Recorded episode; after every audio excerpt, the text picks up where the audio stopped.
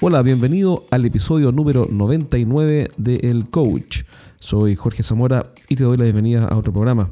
Hoy día estoy transmitiendo desde el segundo piso de mi casa en el campo, para ser más preciso, no es en Santiago, sino que en Talagante. Talagante es un pueblo perdido en el tiempo y en el espacio y esa es una de las gracias que tiene.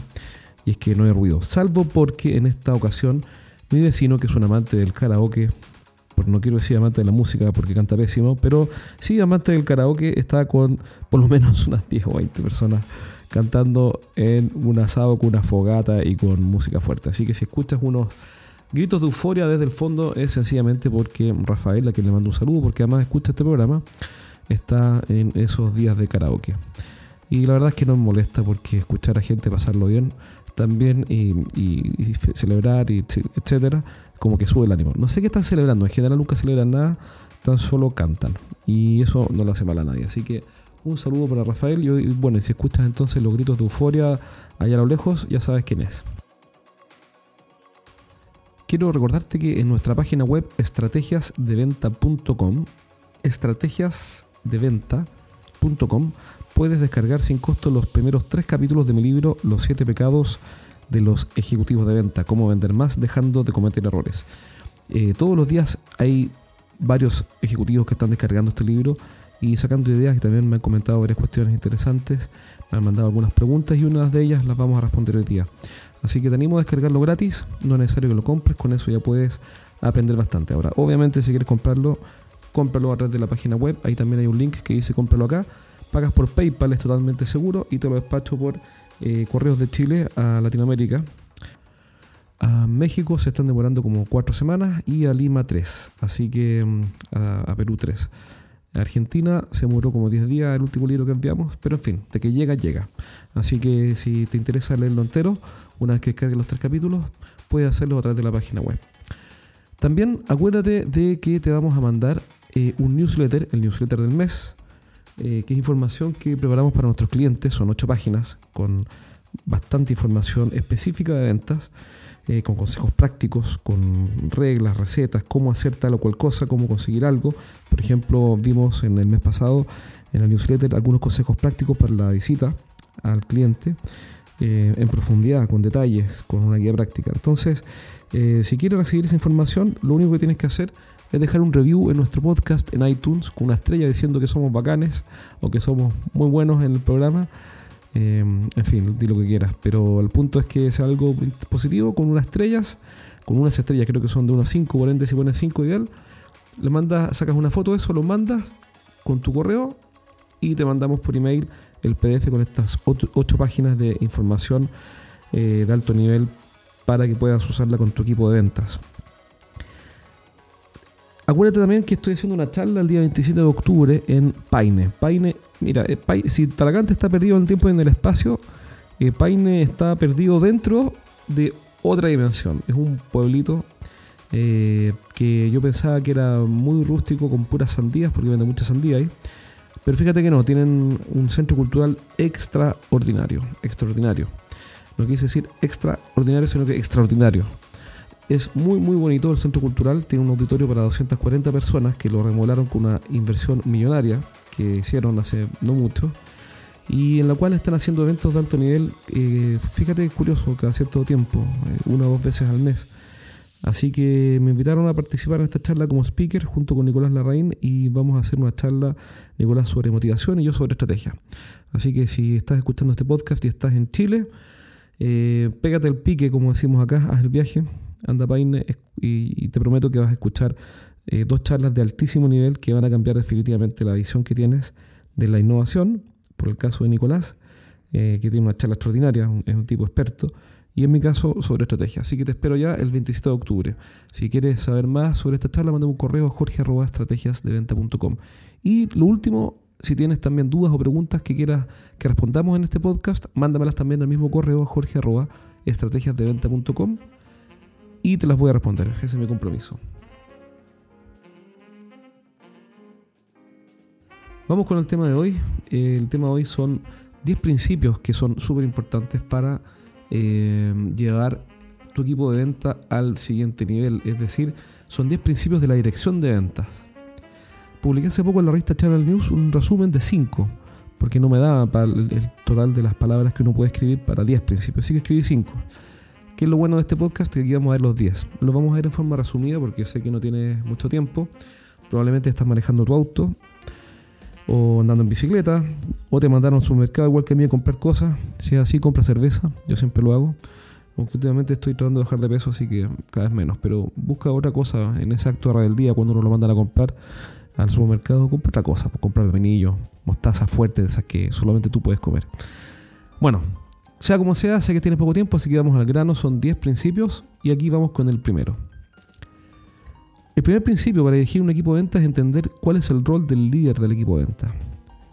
Así es, me refiero a que siempre uno le echa la culpa, o todo el mundo le echa la culpa a los vendedores, que cuando las cosas andan mal es porque los vendedores no hacen su trabajo, no hacen su pega, como decimos en este país. Acuérdate que yo hablo chileno, no hablo español. Hablo chileno, que es un idioma derivado del español, eh, que es difícilmente comprensible, tanto por la pronunciación como por el uso de las malas palabras y, palabras extrañas que están fuera del diccionario. Entonces, cuando los equipos de venta andan mal, nosotros decimos siempre que es culpa de los vendedores, pero la verdad es que primero hay que revisar cuál es el rol que está asumiendo el líder del equipo de venta. Si cada gerente de ventas que se cree vendedor me pagara un dólar, yo ya sería rico. ¿A qué me refiero con eso? A que se creen eh, estrellas los gerentes de ventas, cuando en realidad su trabajo es hacer que el equipo de ventas sea estrella.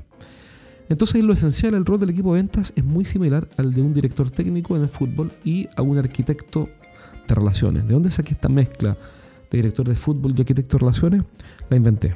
No la leí en ninguna parte, se me ocurrió porque en realidad después de harto pensarlo llegué a esa conclusión. ¿Por qué? Porque como director técnico, un gerente de ventas, un responsable, un líder del área de ventas, busca los talentos, los entrena antes del partido, los motiva, los dirige en el partido cuando tienen que vender. Pero ojo, no mete goles, no va a los penales. Uno nunca ha visto a no sé, a Mourinho o a Pep Guardiola metiendo goles. No. Los gerentes no meten goles, no hacen las ventas, sino que buscan al equipo, lo entrenan, lo dirigen, lo motivan y lo llevan a meter los goles. Como arquitecto, también diseña las estructuras de relaciones que le dan la mejor forma al equipo. ¿Qué me refiero? Con relaciones al interior de la empresa, porque muchas veces tenemos que mover al, al interior de la empresa en pro de un negocio, hablar con operaciones, con postventa, con ingeniería, con logística, para configurar una solución customizada o de más valor para un cliente. Y también las relaciones con los clientes. Hay que diseñarlas en qué sentido. Por ejemplo, en cómo llegamos a los clientes. Cuáles son los canales de acceso al mercado. Hoy día el acceso al mercado a los clientes ya no es solo una cuestión de marketing. La frontera entre marketing y ventas se está diluyendo. Así que por esas dos razones yo llamaría a un, director eh, del área de ventas, o un líder del área de ventas, un arquitectónico, que es una mezcla entre arquitecto y director técnico, un arquitécnico. Mira, en realidad no es que sea el concepto único, es solamente una forma de simplificar y acordarnos de que tienes que preocuparte de las relaciones intra y extramuros al interior y al exterior de la empresa y también de ser un director técnico. El segundo principio es que nunca vas a poder hacerlo todo. ¿Por qué? Porque en general los, clientes, los gerentes de ventas se ponen creativos con los CRM y tratan de controlar todo y hacer todo en todo momento. Y hacer que los eh, vendedores eh, hagan miles de tareas. Cuestión que nunca funciona porque nadie puede hacer miles de cosas. Al contrario, cuando hacen muchas cosas, hay una que pasa. Pasa lo que tiene que pasar, pues, baja el desempeño. ¿Por qué? Porque la ley de Pareto nos enseña, la ley de Pareto, ¿se acuerdan? Wilfredo Pareto, que menos es más. Nos enseña que menos clientes, pero mejores clientes aumentan nuestro negocio. Menos productos, pero de mayor rentabilidad y valor, lo mismo. Y menos reuniones, menos reuniones internas, pero más tiempo de cara a los mejores clientes. Ok, sigamos. Principio número 3, planificar versus improvisar. Cada vez que enfrentamos un desafío o una meta de ventas tenemos dos opciones. O improvisamos o planificamos. Y no hay escapatoria, tienes que decirlo. Ahora, bueno, alguien podría decir, bueno, pero entonces quiere planificarlo todo. No, estoy diciendo que debemos planificar todas las acciones claves que deben ser planificadas.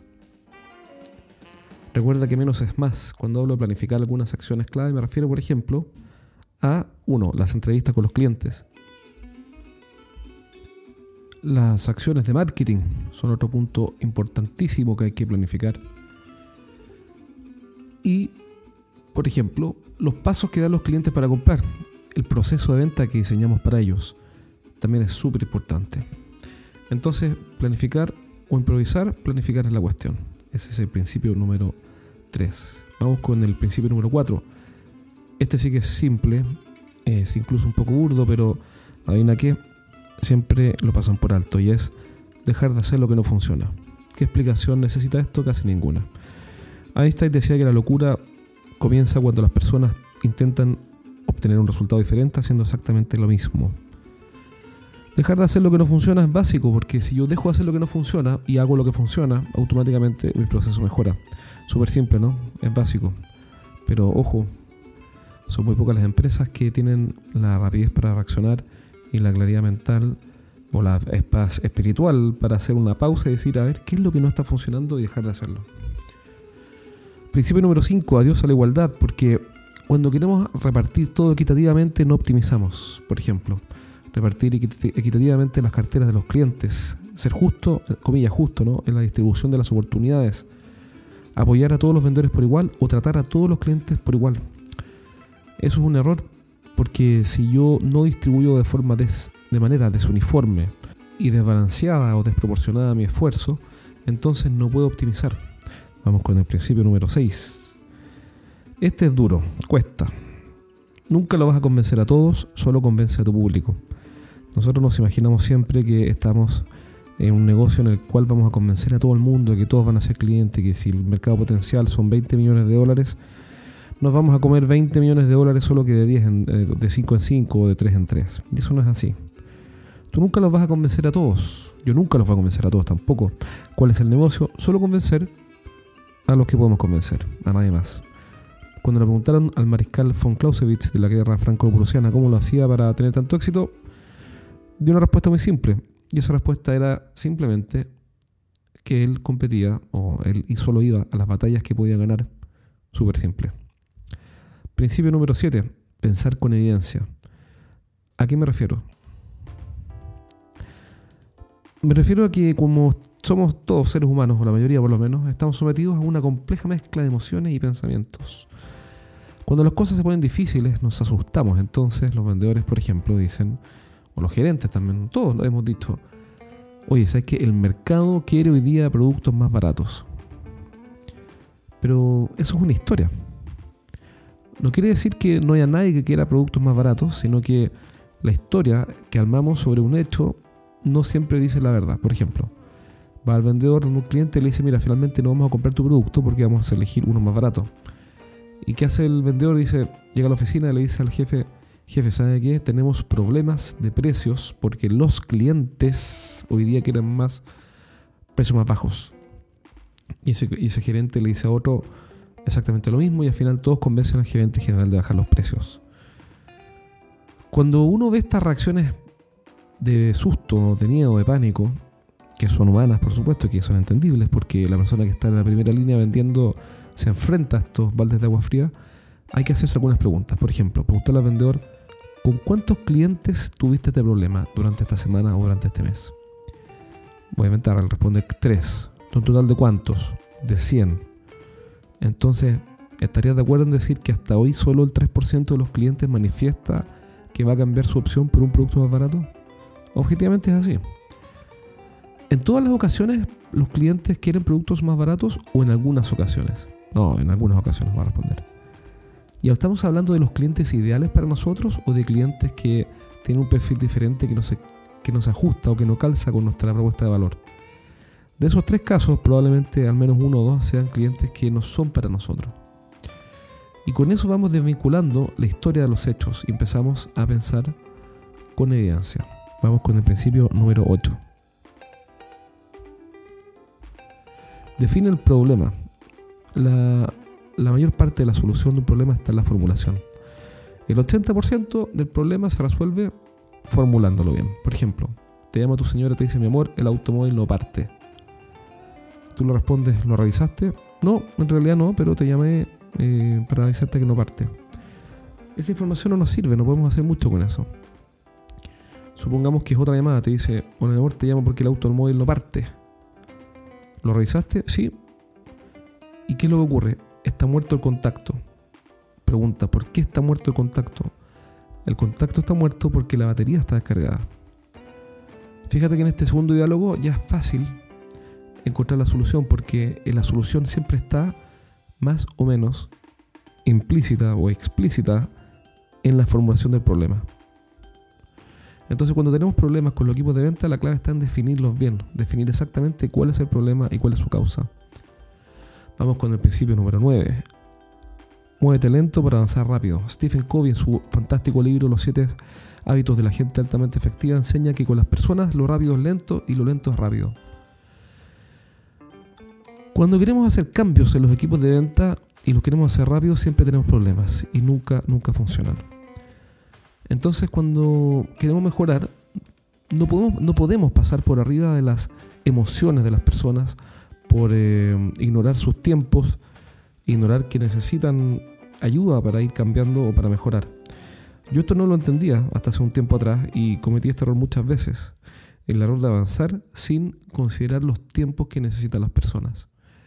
Y obviamente fue un desastre la cuestión. Es decir, cambié un equipo de ventas completo de la A a la Z y tuvo un costo tremendo, cuando no era necesario hacerlo así. O sea, logramos los cambios, pero con un costo emocional para un montón de gente que fue altísimo. ¿Para qué hacerlo difícil se puede hacer fácil? Y la forma de hacerlo fácil es ir gradualmente haciendo cambios porque las personas necesitan sus tiempos, los cambios graduales. Entonces, muévete lento para avanzar rápido. Con las personas lo lento es rápido y lo rápido es lento. Stephen Covey, acuérdate de eso. Principio número 10 es como el top 10. Pensar fuera de la caja. ¿A qué me refiero con pensar fuera de la caja? Con suspender los paradigmas o ideas preconcebidas que tenemos y que aceptamos como ciertas. ¿Por qué? Porque normalmente son solo eso, ideas preconcebidas. En general contratamos gente que se parece a nosotros y que piensa como nosotros, o nos juntamos con personas que piensan como nosotros. O los directorios también son un grupo de personas que piensan de una misma forma y contrata a otras personas, a otros directores, para que piensen igual, dado que piensan igual y opinen igual y lleguen a acuerdos rápidos. Pero eso no nos lleva a los grandes saltos que queremos conseguir para nuestro negocio, para nuestra empresa, para nuestra fuerza de ventas. Para pensar fuera de la caja busca una instancia de tranquilidad, de calma y cuestiona los supuestos. Oye, si la venta de estas ofertas no está funcionando, ¿qué podríamos hacer que no hayamos hecho antes? Qué están haciendo en otras partes, pero no los competidores, porque los competidores piensan sobre lo mismo. Y ya le copiaron, esos competidores ya le copiaron a otros competidores. Entonces pensemos, ¿qué están haciendo en la industria de los yogurtos? ¿Qué están haciendo en la industria automovilística? Tengo un cliente que vende em, grúas, em, cargadores frontales, y que em, hace un par de años hizo una venta nocturna. Lo mismo que hizo otra empresa, otro cliente que vende eh, acoplados rodados, perdón, para los camiones, hicieron venta nocturna, pero resulta que las ventas nocturnas vienen de, de Sony, de Samsung, de no sé dónde. Y sin embargo, de las multitiendas, y sin embargo, estos tipos venden eh, máquinas para la industria y funciona. Pero si ellos lo hubieran copiado a otros vendedores de acoplados, habrían hecho exactamente lo mismo. Entonces, mira más allá, mira fuera de tu industria, fuera de tus competidores, busca en otras partes. La venta de comida rápida por ventanilla, que es basura, pero bueno, en fin, digamos de comida rápida por ventanilla, que usan las cadenas de comida rápida, que son unos criminales, en mi opinión, pero en fin, vamos a dejar ahí por mientras. Sacaron esa idea de los bancos en Estados Unidos. Se fijaron que los bancos en Estados Unidos tienen una especie de, de, de venta por ventanilla, donde uno se acerca al Red Bank, al ATM que le llaman, y desde el auto sacas la plata con tu tarjeta de débito. ¿Qué fue lo que hicieron? Llevaron eso a la comida rápida y funcionó. Esa es otra prueba del principio número 10, pensar fuera de la caja. Espero que este programa te haya servido para sacar ideas que te lleven a liderar con más efectividad tu equipo de ventas. Ideas que lleven tu equipo de ventas al próximo nivel. De eso se trata todo, de que nuestro equipo sea exitoso.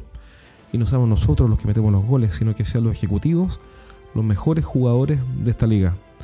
Nuestro rol como directores técnicos y como arquitectos de relaciones es precisamente llevarlos a hacer todo lo que ellos pueden ser. Acuérdate que esta información y mucho más está en nuestra página web estrategiasdeventa.com. Invita a otras personas o dale el dato de nuestro podcast para que cada vez más gente conozca este programa y así podamos ayudar a muchas otras personas a llevar su equipo de ventas y su negocio al siguiente nivel. Soy Jorge Zamora te mando un abrazo y nos vemos pronto en el programa número 100. Cuídate.